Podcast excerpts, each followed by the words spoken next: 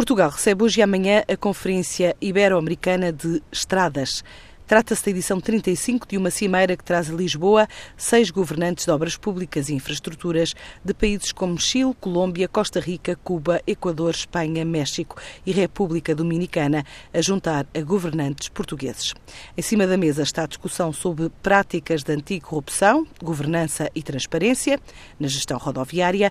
A ideia é identificar pontos fulcrais do setor dos transportes e das estradas, desde o aperfeiçoamento das estruturas de gestão às iniciativas e políticas destinadas a fomentar a integridade institucional e transparência do setor.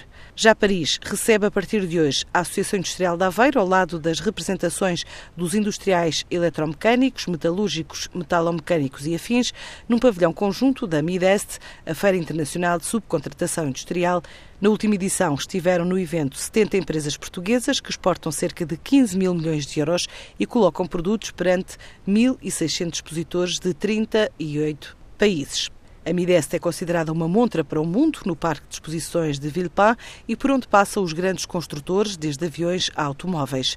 Só o setor da indústria metalúrgica e metalomecânica representa 18% do produto interno bruto português e 30% das exportações. É uma área de atividade que totaliza cerca de 15 mil empresas e 200 mil trabalhadores. É caracterizada por pequenas e médias empresas. Neste evento de Paris são esperados cerca de 34 mil profissionais de 14 subsetores de atividade para visitar de perto milhar e meio de expositores.